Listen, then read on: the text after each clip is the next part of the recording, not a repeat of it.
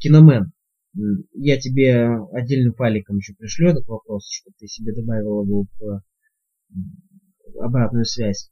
Представь себе, что ты продюсер или режиссер или кто-либо, то есть человек, от которого зависит, собственно, фильм «Темная башня» по Стивену Кингу. Скажи мне, кого ты видишь в роли персонажей фильма «Темная башня»? Я помню, что в роли Дискейна, Роланда, э, должен был выступить Хавьер Бардем, потом я слышал, что вроде должен был Рассел Кроу его играть. А всех остальных персонажей я себе вообще представить не могу, кто мог бы играть. Э, ну, я не знаю. Я, я вот посмотрел Breaking Bad и подумал, что Эдди Дина мог бы сыграть, э, собственно, второстепенный актер. Извини, забыл, как его зовут. Я думаю, ты скажешь. Вот.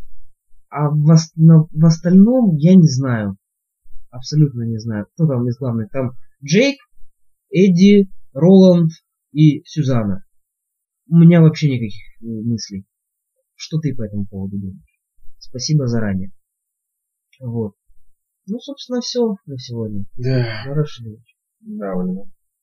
Это был аудиофидбэк от постоянного слушателя, истинно верующего Артема Оливера. И с него мы начинаем длинный дубль 160, в котором, как вы уже догадались, пройдет очередной сеанс нашей с вами обратной связи. Итак, Артем, отвечая на твой вопрос, во-первых, начну с того, что в плане вселенной Темная башня я не то чтобы и силен, потому что я до сих пор так и остался на середине третьей книги, уже где-то так лет пять, по-моему, и как-то все никак не доберусь, чтобы наконец-то взять и дочитать такие. Но из того, что я знаю, э, там у нас три вроде главных героя. Это Роланд, Сюзанна и Эдди. А также есть мальчик Джейк, который то ли был, то ли не был, то ли это просто были какие-то галлюцинации Роланда, то ли что-либо еще. А был ли мальчик и так далее. И на главную роль уже вроде был утвержден Хавьер Бардем, когда еще эти универсаловцы э, поддерживали проект. Потом они его бросили, потом э, Рон Хауард и Брайан Грейзер пошли на Warner Brothers, те, правда, тоже их бросили, поэтому сейчас не факт, что что-либо будет. На женскую роль, на роль Сюзанны, э, вроде также была утверждена Наоми Харрис, которую вы помните по э, Skyfall а вот на роль Эдди еще никого не было. Вообще, что касается такого подхода, чтобы, э, вот ты привел пример Аарона Пола из э, «Во все тяжкие», и что, на твой взгляд, он подошел бы хорошо на роль Эдди. Тут проблема в том, что Эдди и Джесси из сериала, они, в принципе, довольно похожи, не так ли? Они оба бывшие наркоманы, которые пытаются стать лучше и стать ответственными и, скажем так, пойти на светлую сторону. И тут всегда есть такая проблема, что когда ты берешь какого-то актера на какую-то роль, и он очень хорошо на нее подходит, но не в плане своих каких-то умений, а в плане того, что он уже такую же роль играл просто в другом произведении, то это еще не гарантия того, что этот выбор окажется правильным и что все у тебя получится хорошо. Э, есть такие примеры, например, вот как э, Тим Бертон, снимающий Алису в «Стране чудес». Казалось бы, Конечно, это же идеальное сочетание. Безумная фантазия Бертона и безумная фантазия Льюиса Кэрролла будет идеально. А получилось то, что получилось. Или Дэвид Финчер, снимающий девушку с татуировкой дракона. Финчер, он же мрачный, он же делает классные детективные триллерные истории. А тут какая детективная триллерная история, и она еще и мрачная.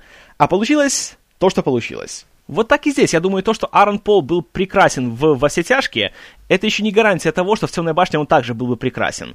И что касается подбора, в принципе, актеров на такие, знаете, большие, такие знаковые роли, у которых есть куча фанатов и которые уже имеют некие прочные ассоциации, то здесь я являюсь сторонником подхода Ричарда Доннера, когда он делал Супермена. Потому что когда делали Супермена, туда на роль пробовались, ну, все самые большие звезды. Там был и Роберт Редфорд, и Райан О'Нил, и Клинт Иствуд, и Пол Ньюман даже вроде. То есть все подряд шли на пробы и э, хотели быть Суперменом. Но вся эта история в том, что это Супермен. А если будет Роберт Редфорд, то никто не поверит то, что это Супермен. Все будут думать, а, это Редфорд в костюме. Тут нужен актер, которого еще люди не знают и с которым у них еще нет никаких э, прочных ассоциаций. Личность актера не должна затемнять, собственно, персонажа, потому что это про него фильм, а не про актера. И Поэтому Донор взял Кристофера Рива, которого никто не знал, и посмотрите, как получилось. До сих пор никто лучше него Супермена не сыграл. Если пример поновее взять, то вот вам э, Гарри Поттер. Также, когда фильм еще только разрабатывался, еще до того, как он стал сенсацией, им, среди прочего, занимался Стивен Спилберг, и он тогда очень хотел, чтобы главную роль сыграл Хейли Джоэл Осмонд. Э, «Мальчик из шестого чувства» и номинант на Оскар за тот же фильм. Потому что он с ним уже э, работал на искусственном разуме и думал, что «ах, какой он замечательный, какой большой талант» и так далее.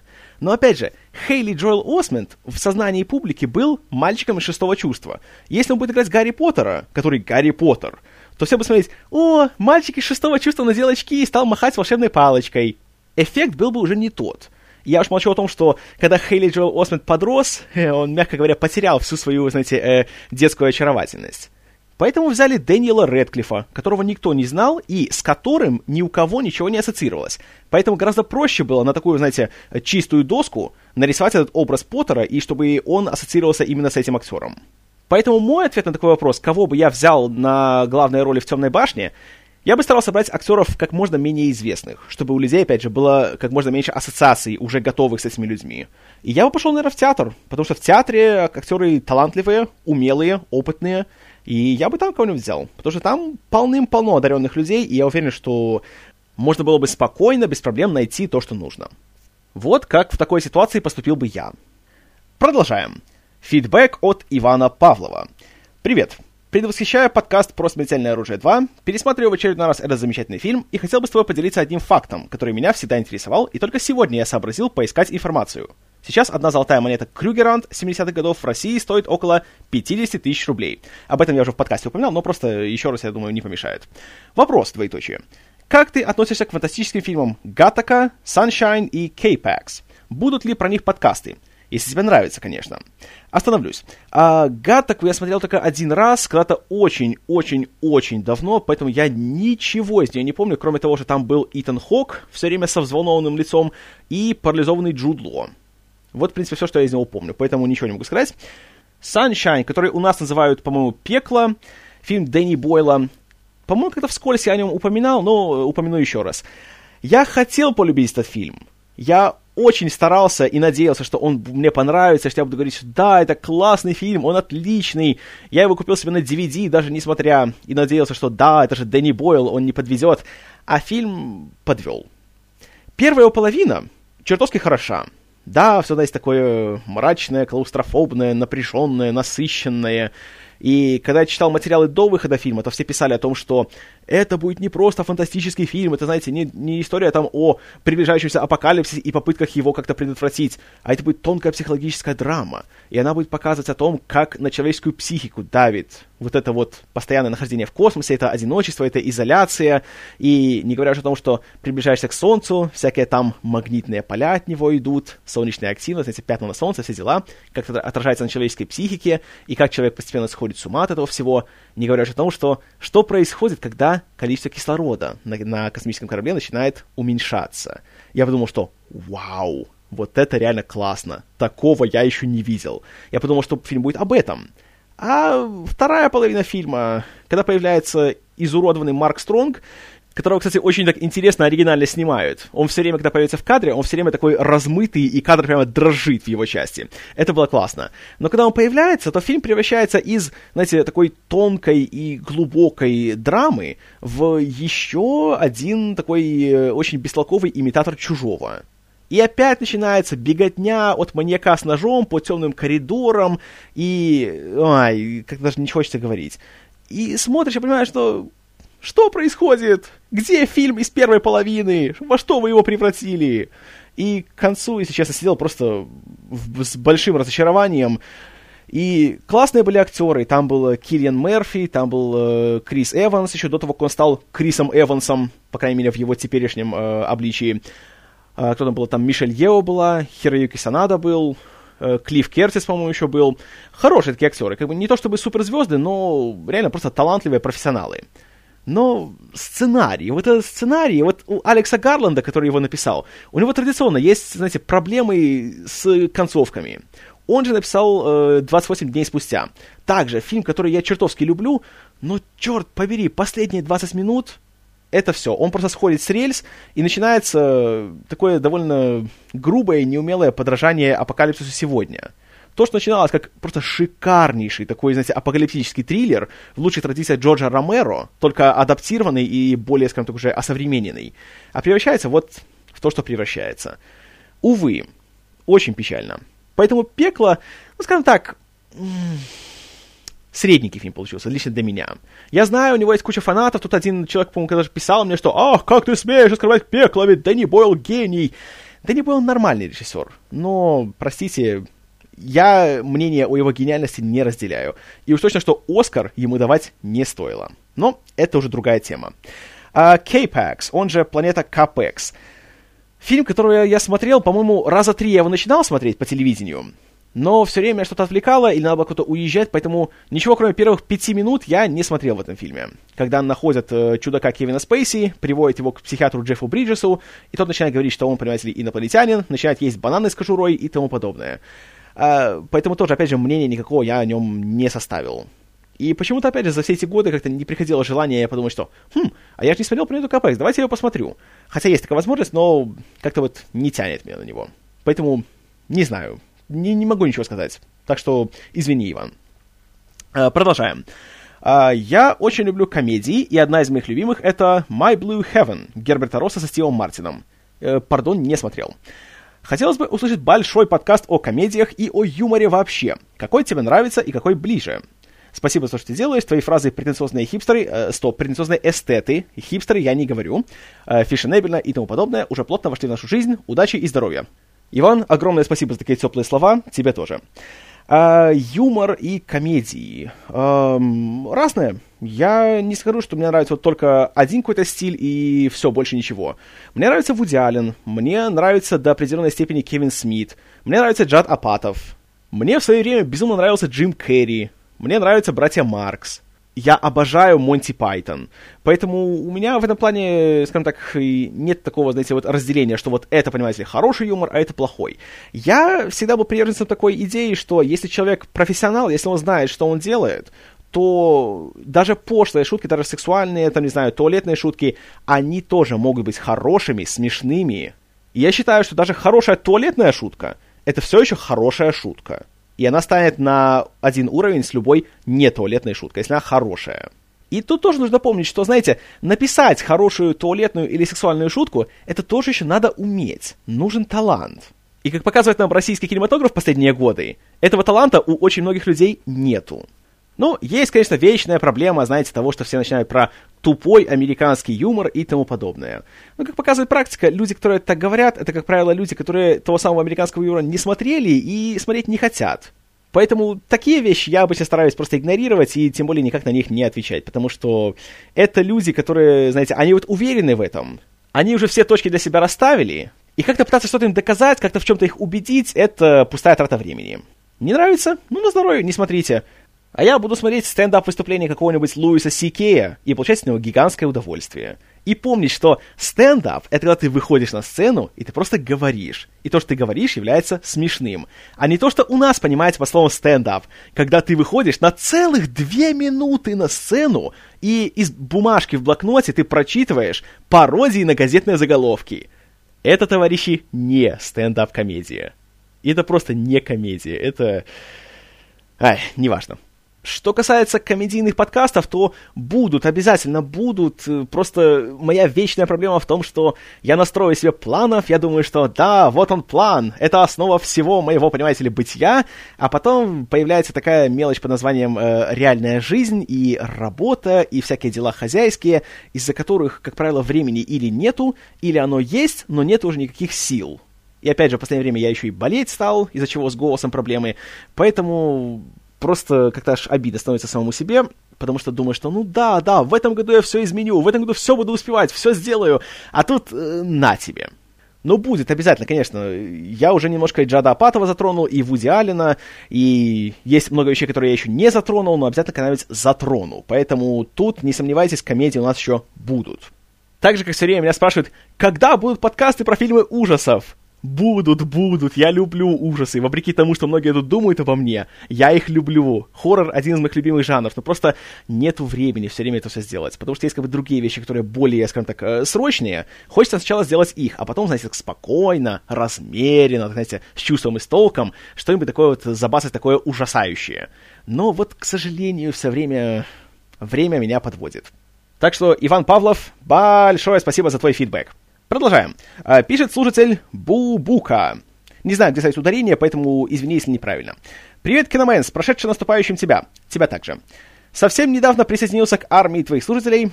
Залпом за последний месяц прослушал 100 плюс подкастов и накопилось небольшое количество вопросов. Один. Почему так много Голливуда? Нет желания капнуть поглубже? Э, капнуть? А, ты имел в виду копнуть. А я что, мало копаю? А если ты просто ответить, почему так много Голливуда?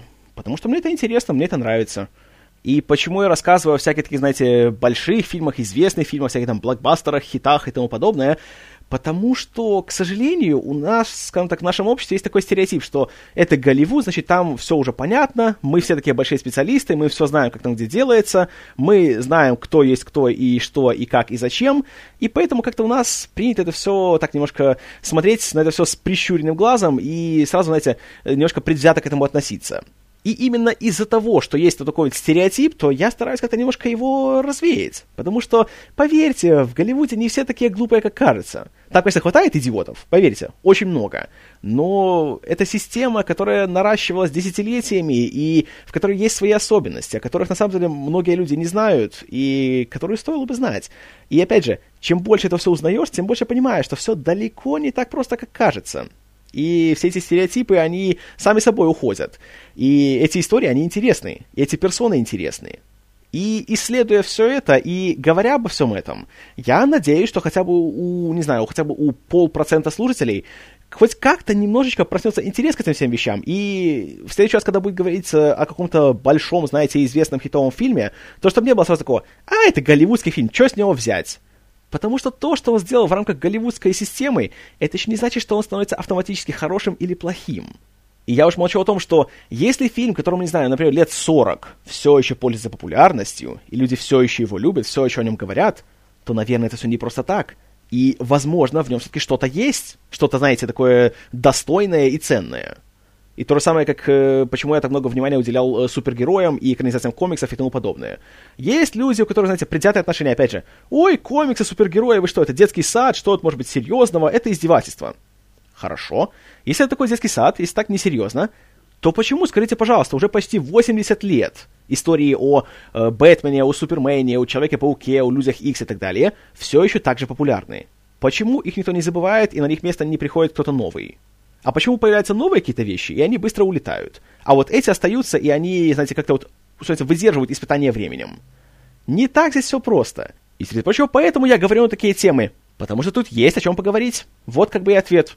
А почему я там не делал, например, подкасты, знаете, о русских фильмах, о советских, там, о европейских? Я не делаю их не потому, что, знаете, вот, нет, я их не хочу, я их не приемлю и так далее. Нет, просто я делаю о том, что мне интересно. И вот единственный мой принцип – Просто сейчас мне интересно то, о чем я делаю сейчас. Когда-то, может быть, у меня появятся другие интересы. Наверное, я доберусь, знаете, до какого-нибудь там Бергмана, там, не знаю, Трюфо, Годара, там и тому подобное. Но сейчас просто есть другие вещи, которые, на мой взгляд, э, интереснее мне. И как показывает опыт, если говоришь о том, что тебе не интересно, то тебя и слушать будет неинтересно. А если говоришь о том, что реально у тебя вызывает какую-то реакцию, знаете, о том, к чему ты пылаешь, то и слушателю будет это все тоже полезно и интересно. Номер два. Заметил за тобой не очень приятную привычку приводить в пример или еще как-нибудь затрагивать многократно какие-то фильмы, которые не особо на слуху, и говорить, ну да, какие-то еще комментарии нужны. Разве? Из последнего услышанного. Частое упоминание Олдбоя. Сделай, наконец, выпуски на часто упоминаемые. Или не упоминай. Или упоминай, но раскладывай по полочкам. В чем пример состоит? Просто не всегда понятно. В скобках. В принципе, Олдбоя то я посмотрел давно.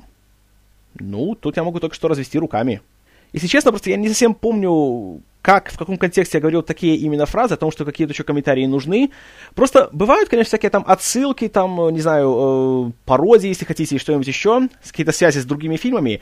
И если это реально просто очевидная вещь, уже такая, знаете, отсылки к классике, всякие там аллюзии и аллегории и, и тому подобное, просто я считаю, что это объяснять все это в деталях, это, знаете, то же самое, как рассказать анекдот, а потом объяснять, почему анекдот был смешной чувствую себя идиотом в такой момент. И в то же время слушатели, которые понимают всю эту отсылку, тоже говорят, да перестань звать нас за идиотов, мы поняли, давай уже дальше.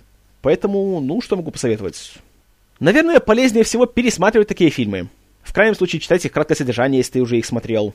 Знаете, освежить в памяти, и тогда я думаю, что мне такое выйдет. Потому что обычно, когда такие отсылки делают, то они не то чтобы суперсложные, и, знаете, такие уже там с подводными всякими течениями и, и тому подобное. Поэтому не знаю тоже, что еще сказать. Номер три. Самая большая просьба. В подкастах о сериалах озвучивай название сериала не только в начале рассказа о нем, но и под конец. Ибо меня очень нервирует такая история. Двоеточие. Слушаю подкаст. Стрелка вперед. Он назвал сериал. В скобках внимание еще не активировано, пропускаю мимо ушей. Стрелка вперед. Вах, какой классный сериал! Сериал! Классный! Люблю сериал! Внимание привлечено. Стрелка вперед. Слушаю дальше. Стрелка вперед. Ну скажи, что за сериал-то? Грррр! Стрелка вперед. Снимаю перчатки, расстегиваю куртку, достаю плеер, пытаюсь найти место начала рассказа, замерзаю. Вот как-то так. Что ж, учту. Номер четыре. Ах да, немного еще. Не тебе в укор, но фраза «Я смотрю все фильмы в оригинале» звучит многоточие, м-м, многоточие, бахвальский. Ты действительно так много языков знаешь? Или настолько на Голливуд ориентирован? Слушайте, опять Голливуд. Что ты прицепился к этому Голливуду? Э, да, смотрю в оригинале. Даже если фильмы иностранные, не знаю, французские, корейские, итальянские, какие угодно, я смотрю с субтитрами. Потому что в любом случае оригинальную речь, никакой дубляж, никакой синхронный перевод, он ее не передаст.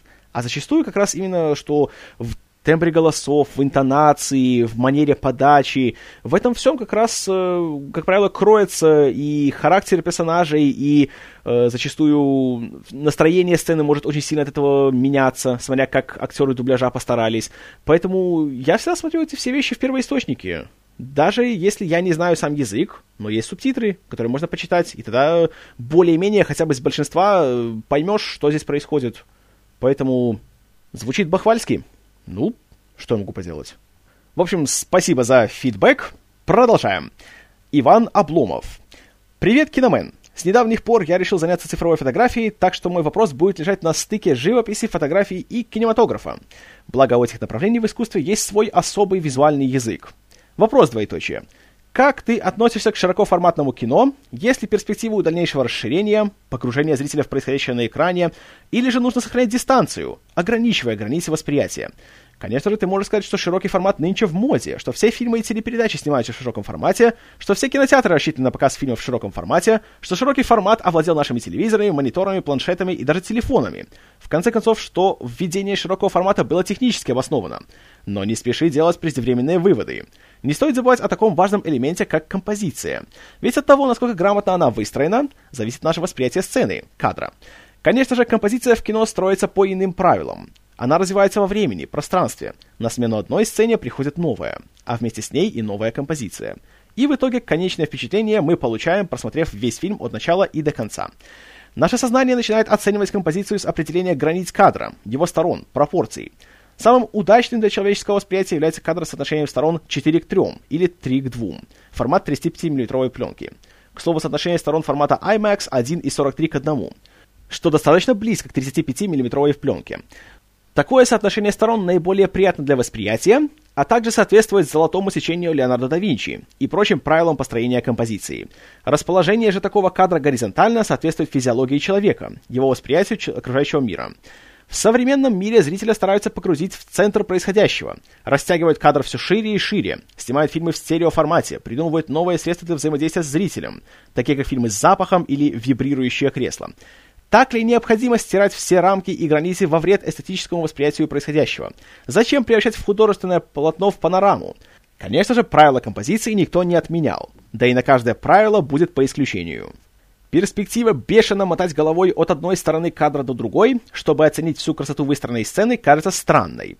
Как говорил один уважаемый мною человек, «Хочешь понять, правильно ли явление, возведи его в абсолют. Современное развитие методов и техники панорамной съемки с легкостью позволяет снимать видео с широким углом обзора, вплоть до 360 градусов.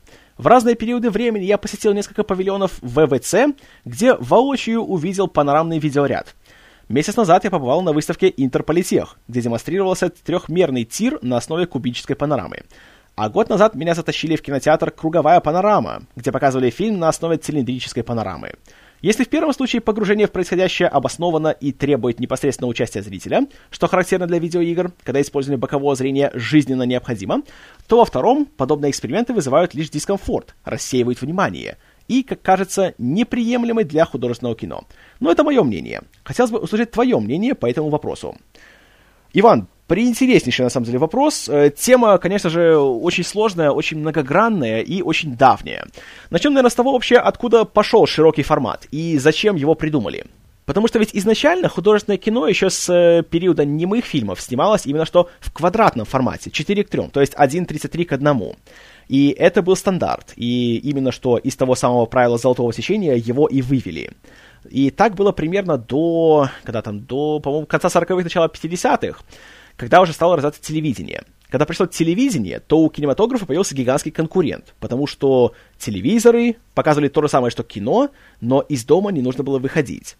И получается, что теперь кинематографу было уже нечего противопоставить телевидению. И уже в ответ на это стали разрабатываться всякие новые вещи, типа стереозвука, потом многоканального звука, цифрового звука, то есть то, что дома в обычных бытовых условиях э, не сделаешь. И, среди прочего, стали делать широкоэкранную картинку, потому что телевизор тоже имеет квадратный кадр, а в кино такая большая, понимаете, опять же, вот панорама получается, и ради нее стоит идти. И именно в таком виде снимались такие, знаете, большие эпические полотна, там э, вроде фильмов Дэвида Лина, там Лоренс Аравийский, Доктор Живаго, Мост через реку Квай, э, Бен Гур снимался в таком же виде. Это стало, знаете, чем-то таким уникальным, особенным. Это было отличительной особенностью именно таких больших кинофильмов. И оно себя оправдывало, потому что люди валили табунами на эти фильмы, они становились гигантскими хитами, приносили тонны денег своим создателям, поэтому это взяли на вооружение. И таким образом кино снова вырвалось вперед и обставило телевидение, которое все еще было, скажем так, в каменном веке. Затем, где-то, по-моему, в 80-х, хотя, конечно, я могу путать, уже появилась такая вещь, как широкоэкранные телевизоры. То есть э, телевидение сравняло счет с кинематографом. И теперь люди снова поняли, что, слушайте, а можно же сделать себе домашний кинотеатр – и покупали себе всякие там крутые стереосистемы, затем системы там в стиле 5.1, сейчас уже 7.1 и так далее и тому подобное. То есть это все в первую очередь вызвано техническим прогрессом и необходимостью привлечь себе потребителя, чтобы не прогореть и чтобы все время оставаться рентабельным. Вот главная причина всего этого. Э, конечно, тут э, тоже важный вопрос, который поднял Иван, это то, как пользоваться широкоэкранным форматом. И то, что нужно еще уметь, знаете, правильно заполнить кадр. Просто снимать большим таким э, прямоугольником и лишь бы как. Это будет неинтересно. И поэтому как раз самые такие яркие примеры использования широкого формата это именно что фильмы, знаете, метров своего дела. Те же Дэвид Лин, Уильям Уайлер, Фрэнсис Форд Коппола, Стивен Спилберг затем уже. И если посмотреть внимательно их фильмы, то как раз именно в широкоэкранном формате их можно полностью оценить, и можно полностью увидеть режиссерское видение. Почему, среди прочего, режиссеры так и э, бунтовали против э, выпуска фильмов на видеокассетах в этом вот квадратном варианте кадра? Потому что когда происходит так называемое пансканирование, то, грубо говоря, просто обрезаются вот эти вот э, края кадра, а середина его увеличивается так, чтобы заполнить э, на 100% экран телевизора с пропорциями 4 к 3. И получается, что около 40% кадра теряется. Естественно, теряется и 40% вообще замысла режиссера. Поэтому, когда стали э, выпускать формат э, сначала лазерный диск, потом DVD, на котором картинка была широкоэкранная, вот почему кинематографисты так сильно стали его поддерживать. Потому что этот формат позволял сохранять их оригинальный замысел. Еще есть такой интересный случай со Стэнли Кубриком, который снимал все свои фильмы в широком формате, но при этом кадр выстраивал так, как будто у него формат 4 к 3. Почему? Потому что он уже знал, что фильмы рано или поздно будут показывать по телевидению, и их будут смотреть на видео. А там формат будет уже обрезанный. Поэтому он сразу уже с учетом этого все выстраивал так, чтобы ничего не терялось при э, переходе уже на домашние носители. И именно поэтому, даже когда впервые его фильмы стали выпускаться на DVD, то картинка в ней была именно что квадратная, а не широкоэкранная. Но то, что мы имеем сейчас, это то, что все фильмы снимаются в широком формате. Как правило, это 2,35 к 1 или 2,4 к 1, даже если еще более такой вытянутый прямоугольник получается. Опять же, это не хорошо и не плохо, это просто есть. Это такой один из стандартов. И тут все зависит от того, насколько режиссер умеет этим правильно пользоваться, насколько он умеет заполнить кадр и с помощью своих визуальных средств рассказывать историю. Потому что в большинстве случаев какой-нибудь э, очередной инди-выскочка просто взял себе Red камеру, купил за пару тысяч, и давай просто снимать все, что попало. Ну, это широкий экран, знаете, это, это круто. Но при этом понимать, почему это круто и как это сделать, чтобы оно было круто, его уже совершенно не волнует. Берется камера Паркинсона, вот твой актер, наведи на него камеру и снимай, и все. А думать, как поставить освещение, как это, знаете, с какого расстояния снимать, кто будет в кадре, кто не будет в кадре, это уже не волнует. И в последние годы становится все более резкий контраст между людьми, которые знают, что они делают, и теми, которые не знают. Сравните, например, как сняты какие-нибудь трансформеры. Вроде широкий кадр, да, но что в нем? Сплошные крупные планы, в которых ничего не понять, не разглядеть и не понимаешь, что происходит и где кто находится, и находится ли кто-нибудь где-нибудь. И посмотрите, например, э, «Координаты Skyfall», последний фильм про Джеймса Бонда. Как он снят? Общие планы, средние планы, крупные планы. Все выверено, все четко измерено, когда должно быть, когда не должно быть какая цветовая гамма, опять же, расстановка людей в кадре, использование света и тени. И смотришь его в широком формате и понимаешь, что да, это именно так и должно это выглядеть. И вообще, в принципе, использование широкоформатной съемки — это то же самое, как спецэффекты или как грим. Самый лучший способ использования этого — это так, чтобы зритель не догадался об этом и не обратил на это внимание. Это как с длинными дублями. Например, вот Альфонсо Куарон в своих фильмах делает всегда очень такие большие, по 7, по 8 непрерывные дубли. Но когда смотришь, то не обращаешь внимания, потому что ты полностью погружен в происходящее. И ты не думаешь, что ничего себе, 7 минут без склеек. Как долго они это снимали, как они это поставили? Например, вот в «Дете человеческом». Я только пока не прочитал, что это был непрерывный дубль на 7 минут, я так и не заметил этого. Вот то же самое и в плане съемки в широком формате. Если я смотрю, это просто мне нравится, и я вникаю в историю, и я не думаю о том, что «Ух ты, как интересно, какой широкий кадр!» И как интересно, что мы видим общий план пустыни, и мы смотрим, как главный герой переходит из одного края экрана в другой. Ух ты! В этом случае уже оператор просто притягивает к себе внимание, мол, смотрите, как я умею, а? Правда я крут? Ну, а то, что касается всяких там новых э, этих схем, типа что там 3D, там все эти вибрирующие кресла, IMAX, конечно же, есть. Э, есть много людей, которые говорят, что если смотришь фильм в 3D или при 48 кадрах в секунду, это поможет тебе лучше погрузиться в мир фильма. И в таких случаях я всегда вспоминаю. А ведь когда вышли первые «Звездные войны», самые оригинальные, тогда не было 3D. И не было IMAX, и не было 48 кадров в секунду. Еще даже стерео тогда только начинало развиваться. И почему-то же люди погружались в мир фильма, и получали удовольствие, и говорили, что он классный. Когда вышли назад в будущее, оно не было в 3D, но почему-то же люди смотрели и погружали в события, и переживали за героев. Поэтому все эти фразы о том, что «нет-нет-нет, без 3D, понимаете ли, вы не получите нужного эффекта», это называется «плохому танцору», дальше сами знаете. Если у тебя есть хороший фильм с хорошей историей, который делают талантливые люди, то будет хоть черно-белым и немым. Это все равно будет хороший фильм. А если ты дилетант и понятия не имеешь, что делаешь, то абсолютно не важно, что у тебя все по последнему слову техники – потому что твой фильм смотреть невозможно. Вот, в принципе, что я думаю насчет широкого формата, насчет всего этого прогресса, техники и тому подобное. Так что, Иван, еще раз спасибо за интересный вопрос. Продолжаем. Конечно же, обратная связь не будет обратной связью без AskCrab. Итак, в будущую обратную связь. Один. Хотелось бы услышать от тебя рекомендацию. Назови несколько, пять, например, для кратности э, фильмов, которые как-нибудь помогают в трудных жизненных периодах. Сессии, депрессухи или еще что похуже. Ой, Эскра, поверь мне, сессия — это не трудный период жизни. Вот пойдешь работать, тогда у тебя будет трудно. А, смешные, мотивирующие, сочувственно-переживательные и так далее.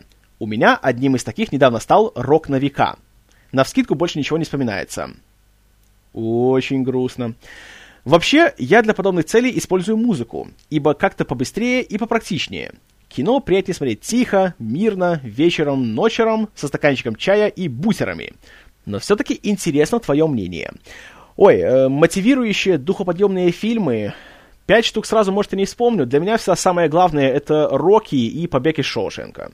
Вот они меня всегда выручают, всегда, называется, дают мне веру в себя, дают такой прилив энергии, бодрости и силы.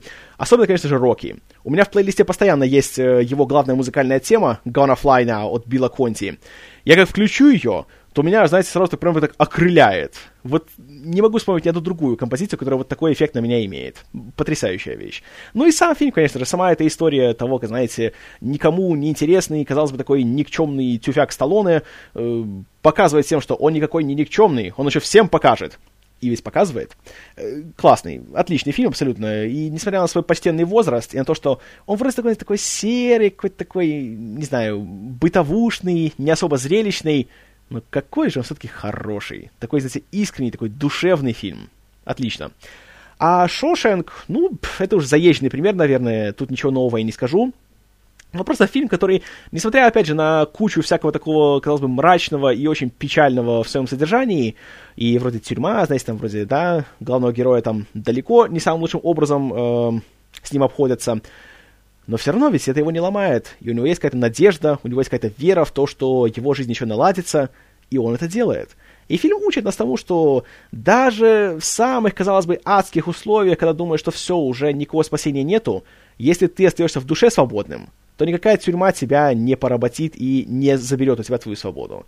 И фильм это чертовски эффектно показывает. И вот опять же, мастерство товарища Дарабонта, который взял, казалось бы, такой, такой почти чернушную среду и сделал ее настолько интересной, и фильм смотрится так легко, что ты даже как-то так не загружаешься сильно всеми этими проблемами.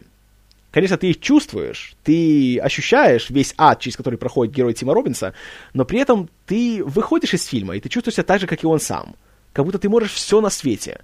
И понимаешь, что то, что тебе кажется бедой и страшной проблемой, на самом деле это никакая не беда. И во всем можно найти какой-то выход. И то, что тебе кажется тупиком, на самом деле это просто поворот. И ты можешь пойти в другом направлении, найти что-то новое, что-то лучшее. Ну и, конечно, еще одна вещь, которая тоже всегда поднимает мне, что то мой э, дух и мое настроение, это уже не кино, это уже сериал. «Огни ночной пятницы». Я уже много раз о нем говорил, я не перестаю всегда расплываться в комплиментах этой вещи. Все пять сезонов для меня это просто такая, знаете, хорошая такая доза оптимизма и энтузиазма. Еще одна история, которая вроде бы такая какая-то неброская, такая не очень зрелищная, не то чтобы супер такая киношная и драматичная, а как раз все именно концентрируется на обычной жизни, на бытии, на таких проблемах, с которыми сталкиваются все. Но показывает, опять же, самую важную вещь о том, что если ты не теряешь свою надежду, не теряешь веру в себя и в своих близких, и если не замыкаться в себе, а если на самом деле, знаете, быть, собственно, командой во всех смыслах, как в спорте, так и в семье, так и в всем остальном, если полагаться друг на друга и позволять другим полагаться на себя, и быть надежным человеком, и не унывать, и, собственно, и делать усилия, то совсем можно справиться. И сериал это показывает просто идеально, на мой взгляд. И я каждый раз, когда его смотрю, то, черт побери, вот такую, знаете, бурю эмоций, которые он меня вызывает, я даже не, не припомню, что в последние годы у меня вот настолько меня могло впечатлить. Вот, наверное, самые такие для меня, самые мощные вещи за последние годы. По крайней мере, то, что первым приходит в голову. Не пять, конечно, но пусть будет три. Номер два. Другой топ. Ой, опять топ. Интересно услышать твою персональную топ-5, топ-10, топ-20, сколько считаешь нужным, фильмов ужасов. Что именно любишь в ужасах? Что, по-твоему, люди любят в ужасах? Немного о разнице между шоком и саспенсом. Не саспенсом, нет, саспенсом. Немного ворчания на тему «Нынче ужасы не те, раньше были зеленее». Про резиновые и компьютерные спецэффекты, про атмосферу и заезженное «Бу!» из-за угла. Про попсовые ужастики, которые и не собираются пугать зрителя. Пила 4-7. А нужны... Блин, даже не знаю, зачем они вообще нужны. Ну и про ремейки. Про классику, Хэллоуин, Пятница 13 Кошмар на улице Вязов и про малоизвестные, но культовые фильмы. Ночь демонов, Отчим, заглохший ремейк Восставшего из ада. Кстати, почему? Почему про них сейчас кто-то вспомнил? Ну и от себя тяну, про что захочется рассказать. Ой, ужасы. Ну, это такая тема, знаете, тут можно еще три часа на эту тему говорить. Что я люблю в ужасах? Я люблю не столько сами моменты, знаете, где там «А, страшное какое-то чудовище!» или «А, маньяк-убийца! А, он там режет кого-то на части, вспаривает кишки и на них же кого-то вешает! А, о боже, как это страшно!» Это не столько вызывает ужас, сколько вызывает отвращение. В ужасах, э, что самое, скажем так, эффектное, и как раз почему одни хорроры становятся классикой, а другие забываются на следующий год, хотя и приносят деньги, так это то, что они, как правило, пугают тебя не тем, что ты видишь, а тем, что ты не видишь. То, что ты сам себе потом додумываешь. Тот же «Чужой», «Хэллоуин», «Нечто» или «Муха». Так, если посмотреть, то, на самом деле, в этих фильмах такой, знаете, крови, мяса, расчлененки очень мало. И, как правило, концентрируется она только в самом конце. А до того, что у нас есть, а до того у нас есть персонажи и история. И пугает не то, что происходит что-то страшное – а пугает то, что это страшное происходит с тем, кто тебе дорог. И эти герои, знаете, к которым ты уже привык, и ты с ними сблизился, и ты не хочешь, чтобы они погибали, ты хочешь, чтобы они, знаете, спаслись от всех этих э, мерзких монстров и от маньяков-убийц. И вот потому-то и страшно, что только что были эти люди живые, а теперь их уже нету. Что касается моих любимых, то Трудно сказать, потому что я их много люблю. Что касается этих самых слэшеров, типа «Пятница 13 там «Техасская резня бензопилой» и так далее, тут больше всех, наверное, люблю «Хэллоуин». Это вот единственный фильм, который до сих пор я его смотрю, и мне немножко не по себе от него становится. Вот Карпентер, черт побери, вот умел же он снимать такие фильмы. Вроде у него минимум средств, и фильм практически ничего такого, знаете, супер шокирующего, зрелищного не содержит, но как же он грамотно использует те малые средства, что у него есть. Темнота, такое, знаете, дыхание за кадром, и это музыка. О, музыкальная тема из Хэллоуина. Я даже когда слышу ее вне фильма, то становится очень даже так неспокойно. А это, я вам скажу, серьезное достижение. Прекрасный фильм, я его люблю несказанно. И, наверное, еще один фильм ужасов, который для меня является, скажем так, планкой, таким потолком в плане жанра, лично для меня, который меня каждый раз пробирает до мозга костей, хотя я уже смотрел его много-много-много раз, это классический фильм Ричарда Доннера «Омен». Вот его, ну, хоть убейте.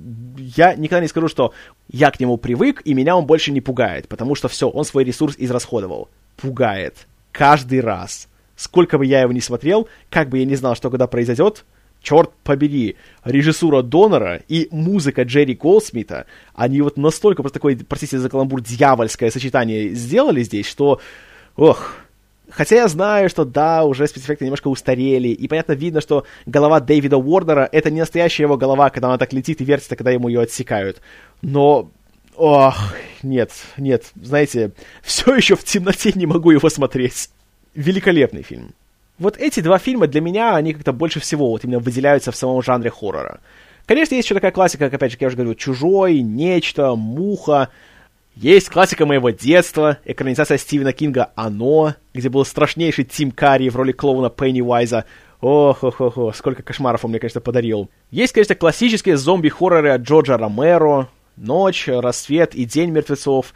Тоже безумно их люблю. Причем люблю не столько даже из-за того, что они страшные, а просто они интересные. Они изобретательно очень сделаны, и Просто интересно смотреть, как в каждом фильме показываются разные уровни зомби-апокалипсиса и то, как люди с ними пытаются как-то ему сопротивляться и найти какое-то спасение. Невероятно интересно. Если брать уже более современный, скажем так, этап, когда уже пошло больше мяса в хоррорах, то тут, наверное, я выделю несколько вещей. Первое, это будет «Хостел» Илая Рота.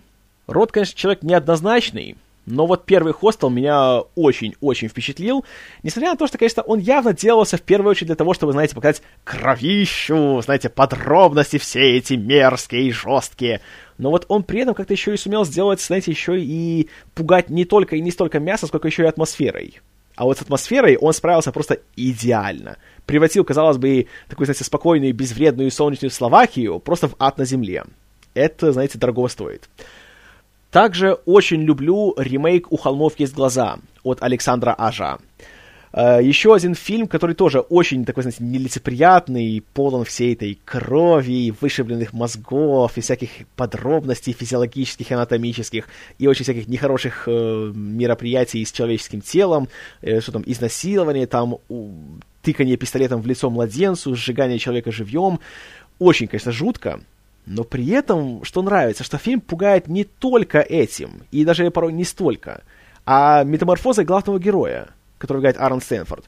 Я же много раз об этом писал, ну, повторю еще раз, что главный, знаете, пугающий момент э, у холмов есть глаза в том, что не, ох, какие страшные, знаете, все эти вот э, облученные радиацией страшные мутанты-людоеды, а в том, что вот этот вот тихоня очкарик, над которым все смеются весь фильм, в конечном итоге оказывается зверем гораздо более страшным, чем они сами. И, знаете, вот этот э, тихий омут и то, что в нем водится. И вот это чертовски эффектно сделано в фильме. Это мне безумно понравилось. Еще один фильм ужасов, который оставил также неизгладимое впечатление в последние годы, это «Мученицы» Паскаля Ложге. Фильм, который как-то даже не назовешь его фильмом ужасов, потому что как бы этот жанр подразумевает то, что будет какое-то развлечение во время просмотра. Знаете, что да, напугает, да, заставит задуматься, но при этом посмотришь и думаешь, знаете, классный фильм, надо бы его пересмотреть.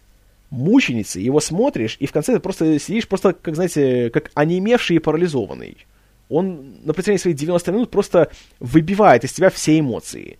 И ты сидишь, и ты просто... Я, я даже не могу даже описать ощущения во время этого фильма. Но в то же время, когда начинаешь потом отходишь и начинаешь задумываться о том, что было в этом фильме, и почему он так на тебя подействовал, то получается даже скорее этакий антифильм ужасов. Потому что он берет все то, к чему ты уже привык, но выворачивает его наизнанку. И моменты, которые думаешь, что, а, все, я знаю, куда этот фильм идет, я все уже его расколол, и думаешь, что это будет такой фильм ужасов, знаете, такого поджанра, а потом, хоп, резкий поворот, и это уже не то. Ты думаешь, ничего себе. А, значит, будет такой фильм, такого поджанра. А потом еще раз, хоп, и это уже не то. И фильм заканчивается, и ты думаешь, нет, ну, ну, ну сейчас же должно быть это вот, да? Должен быть такой, знаете, финал классический, как в фильмах ужасов. Да, вот сейчас случится это, и, и, и эти получат то, а эти получат то, и вот будет все хорошо. А нет, не будет. И в кои-то веки смотришь, и ты хочешь, чтобы все было снова, знаете, заштамповано и клишировано. Чтобы все-таки здесь был типичный хорроровый финал с беганием по темным коридорам. А вот и нет. Как будто режиссер тебе говорит, ну, вы хотели нетипичное, вот держите нетипичное. И понимаешь, что на самом деле ведь да, ведь сам напросился. Чертовски мощный фильм. Фильм, который меня неимоверно впечатлил, но вот рекомендовать его к просмотру не отважусь.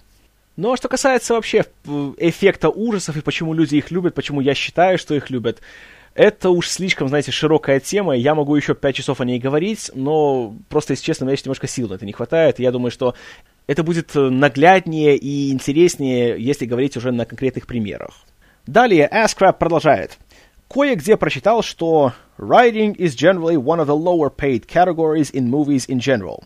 То есть написание сценариев это в целом одна из наименее хорошо оплачиваемых категорий э, профессий в кинематографе. Вопрос вот в чем. Так ли это? Если да, то объясняет и забастовки сценаристов, и отсутствие оригинальных идей. И вообще, если в курсе, пробегись по теме зарплат в кино. Продюсеры, режиссеры, актеры, сценаристы, операторы, композиторы, осветители, уборщики, кофеносцы. Э, не в курсе насчет тем зарплат. Э, зарплаты самые большие у продюсеров, потому все и стремятся ими стать. А насчет того, что написание сценариев хуже всех оплачивается, человек, который это написал, очень поверхностно на все это смотрит. Потому что в реальности, что нужно, чтобы писать сценарий? Нужен ты и нужен компьютер. Вот и все. Ты сидишь и даже не выходишь из комнаты. За это ты получаешь энную сумму денег. Конечно, в абсолютных цифрах, если сравнить какого-нибудь, не знаю, Уилла Смита, который получает 20 миллионов за фильм, и какого-нибудь Аарона Соркина, который, наверное, получает миллионов 5, конечно, да, сценарист получает гораздо меньше. Но сравните, пожалуйста, какие усилия должен сделать актер, чтобы получить свои деньги, а какие должен сделать сценарист. Актер должен помнить свои реплики, держать себя в форме, тренироваться, ездить рекламировать фильм, давать интервью, позировать для фотографий и афиш, и в целом он должен все время, знаете, поддерживать свой имидж. Сценарист даже может не одеваться. Проснулся, заварил себе кофе и сел в банном халате за свой компьютер. И пиши, что только тебе в голову придет. Поэтому если сравнить э, прилагаемые усилия и деньги, которые получаешь, то как раз, э, знаете, это отношение у сценариста будет, э, знаете, ничуть не хуже, чем у актера, а скорее всего даже и гораздо лучше. Плюс сценаристам, как правило, платят не одноразово, а у них повременная оплата. Потому что любой сценарий нужно рано или поздно переписывать, нужно делать десятки различных его черновиков. Зачастую нужно быть на съемочной площадке, чтобы на месте что-то брать и править. Поэтому тебе платят энное количество денег каждую неделю. И, среди прочего, поэтому очень хорошо быть сценаристом на телевидении. Если ты входишь в основной, скажем так, сценарный э, состав какого-то сериала или какой-то телепрограммы, то ты получаешь стабильную оплату каждую неделю, независимо от того, работаешь ли ты в качестве сценариста какой-то, знаете, серии сериала или нет. Или если ты просто сидишь и делишься идеями со своими коллегами. Все равно тебе платят. А вообще ситуация идеальная, если ты работаешь как так называемый сценарный доктор. То есть человек, который славится, знаете, своими э, хорошими идеями в плане повествования и в плане технических, скажем так, аспектов какого-то сценария. И, например, есть какой-нибудь большой проект, у которого проблемы со сценарием. Вот есть первые две трети хорошие, а вот финал хромает, и надо бы как-нибудь его поправить и добавить какого-то колорита, чтобы какая-то искорка в нем. Твой сценарист уже выдохся, надо дать кому-нибудь, кто может, знаете, его отшлифовать. Ничего коренного нового не вставлять, но просто сделать чуточку получше, подправить. Поэтому продюсеры идут к какому-нибудь э, Александру Пейну или Тому Стоппорду или э, Майклу Арнту и говорят, «Эй, Александр Пейн, Том Стоппорд или Майкл Арнт, вот тебе 200 тысяч долларов, почитай сценарий, может, что поправишь, может, у тебя есть идея получше». И даже если сценарный доктор поменяет буквально три фразы в этом сценарии, ему все еще заплатят. И хорошо заплатят. Поэтому человек, который пишет, что сценаристы получают меньше всех, смотрит, опять же, очень, скажем так, однобоко и поверхностно. Это не так. Продолжаем отзыв Аскраба. И еще один. Есть такой Мэтт Гроунинг. Ну, ты в курсе. Э, да, я в курсе, только он Грейнинг. Так вот, какую роль, должность, функцию он сейчас исполняет при создании Симпсонов и Футурамы, и как оно было раньше. Насчет Симпсонов я не особо в курсе, ибо смотрел несколько серий из разных сезонов урывками, а пересмотреть одной большой пачкой пока руки не доходят. А вот Футураму смотрел и пересматривал люблю нежно и трепетно. И обратил внимание, что в титрах Мэтт указан только как created by, то есть автор идеи сериала. Почему так? Э, почему так? Все очень просто. Мэтт Грейник на сегодняшний день играет роль такого, знаете, свадебного генерала на обоих сериалах. Сценарий он пишет довольно редко. На «Симпсонах» он вообще написал, по-моему, всего только к паре серий, а все остальное писали всякие другие товарищи. Началось все с чего? Э, в конце 80-х э, на популярном развлекательном шоу под названием «Шоу Трейси Ульман» Грейнинг делал небольшие по 2-3 минуты короткометражки о дисфункциональной семье по фамилии Симпсоны. Эти короткометражки пользовались немалой популярностью, и впоследствии продюсер Джеймс Брукс, который лауреат Оскара за слова нежности, и его партнер Сэм Саймон решили объединиться с Грейнингом и развить всю эту историю в формат получасового телесериала. Так и получилось. Грейнинг дал на все это добро, и затем они уже набрали группу сценаристов, и аниматоров, и актеров озвучки и так далее. А Мэтт Грейнинг в этом всем исполнял роль скорее такого консультанта больше. То есть он придумал саму вселенную, он объяснил, в чем, скажем так, ее правила, в чем ее основные принципы, и все. Все остальное, это уже было на совести сценаристов и руководителей сериала. Также нужно э, помнить такую вещь, что автор идеи сериала и руководитель сериала — это, как правило, разные люди. То, что написано created by, это означает то, кому пришла идея сделать такой сериал. Но при этом у каждого телесериала, особенно в последние годы все чаще такое встречается, автор идеи не обязательно является его э, главным, скажем так, творческим человеком на нем. Это делается по разным причинам. Например, как вот была «Семья Сопрано». Там Дэвид Чейз придумал саму идею сериала, и он срежиссировал пилотную серию, и писал кучу сценариев, и он там был руководителем. Потому что каналу HBO понравилась его идея, понравилось его видение, понравилось то, как он управляет своим коллективом, поэтому ему давали, что бразды управления, и он делал все, как ему хотелось э, и как ему считалось правильным. Ему никто палки в колеса не вставлял. Другой пример. В прошлом сезоне на канале NBC был запущен большой сериал-мюзикл под названием Smash, он же «Успех». Э, его автором идеи была женщина по имени Тереза Ребек, которая пришла сюда с Бродвея.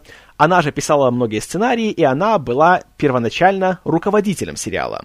Но руководство канала, посмотрев, как она все это делает, посмотрев на удручающие рейтинги сериала, ее оттуда уволило.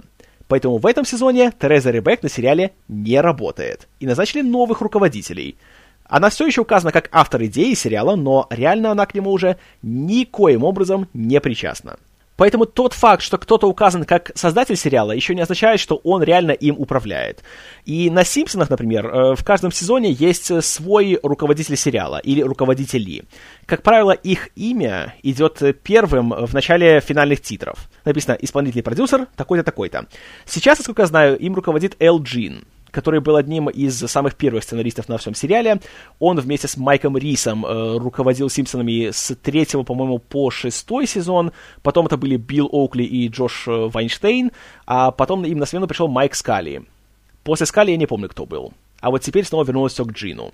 А Мэтт Грейнинг там, он является так называемым креативным консультантом, и в титрах его также указывают. Что это такое? Да ничего, это, это просто должность, которую ему дали, чтобы было за что платить деньги. Вот, собственно, и все.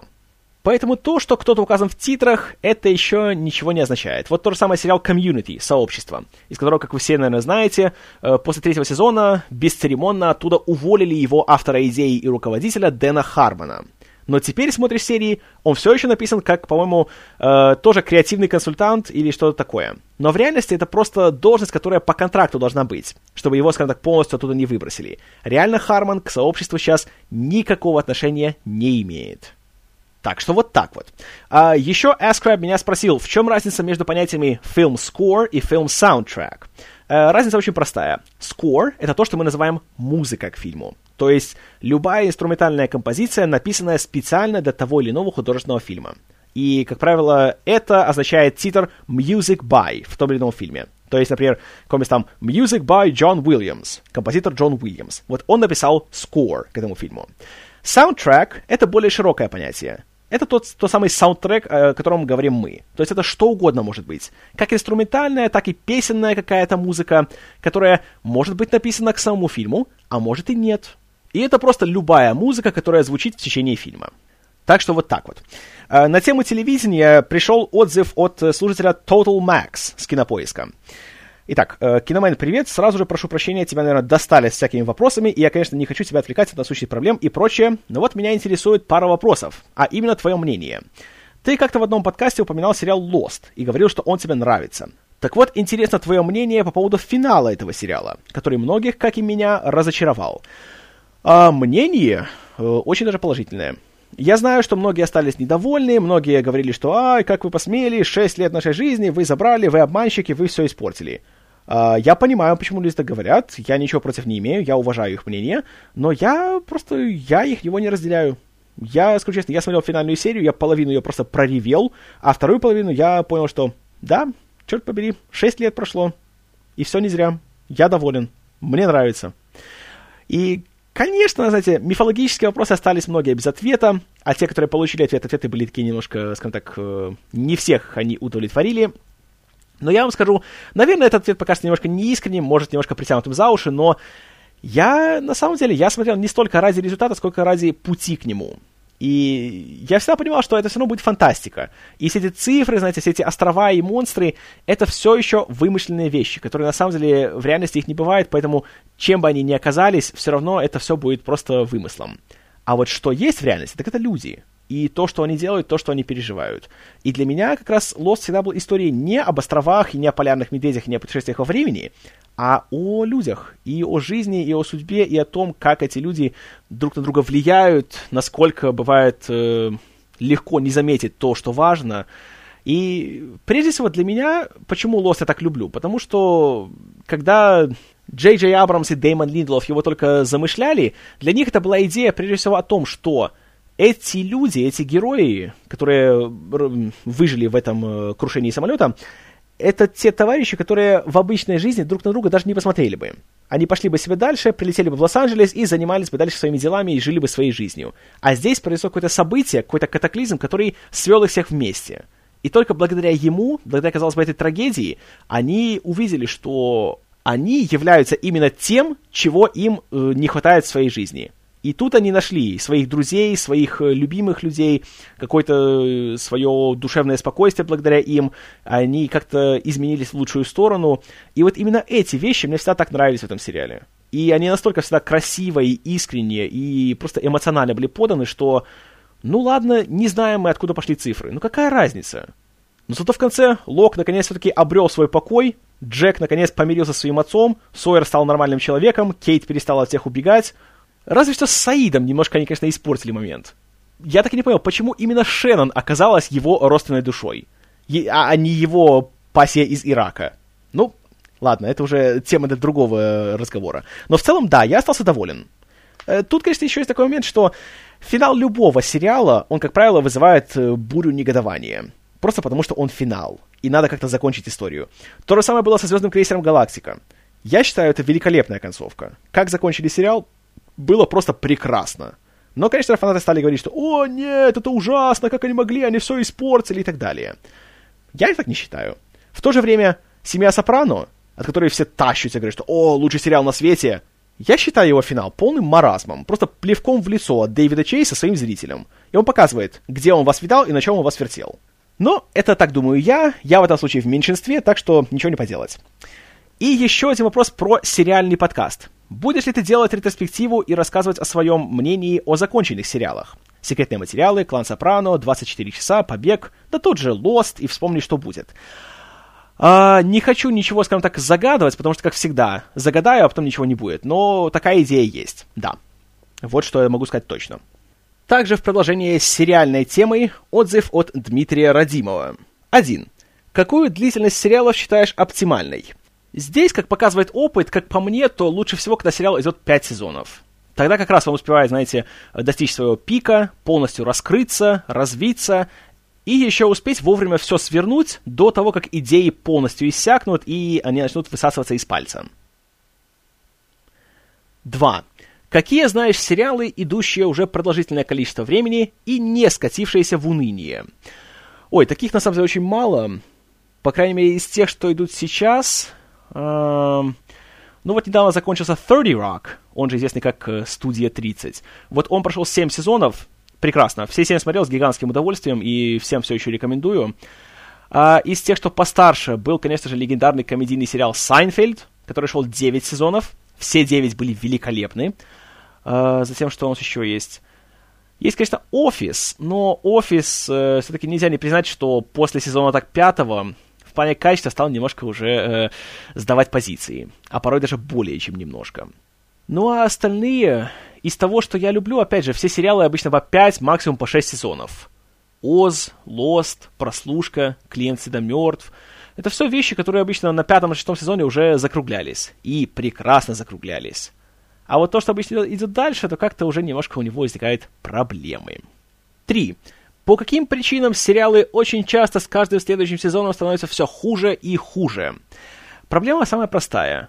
Как правило, если сериал становится популярным, то рейтинги высокие, канал хочет больше, а у авторов идеи заканчиваются. И приходится, опять же, высасывать их из пальца. Лучший пример тому — это секретные материалы у которых, начиная с сезона так с пятого, рейтинги стали просто заоблачными. Это была одна из самых популярных программ на телевидении. Как раз в это же время примерно выходил художественный фильм. И у Криса Картера к тому времени, в принципе, уже самые лучшие идеи были исчерпаны.